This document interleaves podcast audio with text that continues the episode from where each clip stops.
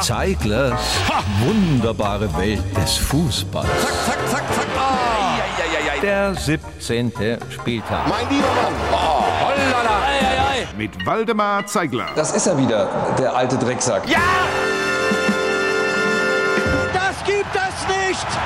Das gibt es nicht! Das gibt's gar nicht. Ja, gibt's denn das? Ja, gibt's das denn? Gibt's denn das? Ja, das gibt es. Der erste Spieltag des Jahres war irgendwie seltsam.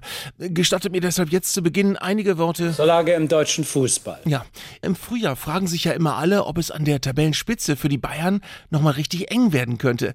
Die Antwort ist nicht ganz so einfach. Nun, äh, äh, richtig eng äh, wird es äh, sicher. Äh, Ganz sicher ist das nicht. Nein. Alles war ja gespannt vor dem Auftaktspiel der Bayern bei RB Leipzig, einem ganz heißen Vizemeisterschaftskandidaten. Aber Didi Hamann, War ein schlechtes Spiel gestern, muss man sagen. Also beide Mannschaften haben nicht gut gespielt. Es war mehr so ein schlechtes Spiel halt. Und Kalle Rummenigge, Nachdem man eben sich da wirklich nicht mit Lorbeeren geklackert hat. nachdem man sich also nicht mit Lorbeeren beklackert hat, endete das Spiel unentschieden. Wie kommt das denn? Beide Mannschaften haben gleich viele Tore geschossen. Ja. Dennoch ist für Uli Hoeneß hundertprozentig sicher, Also, dass Bayern deutscher Meister wird, das ist für mich hundertprozentig sicher. Und alles, was dahinter kommt, ist mir egal.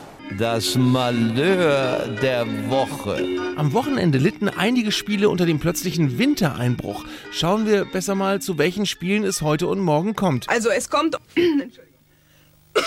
Entschuldigung. Frosch im Hals.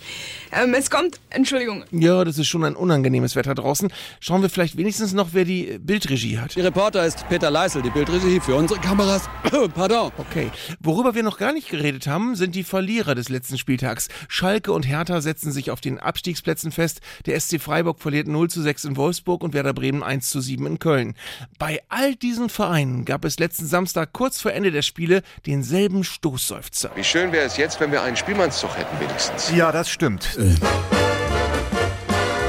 das muss für heute reichen.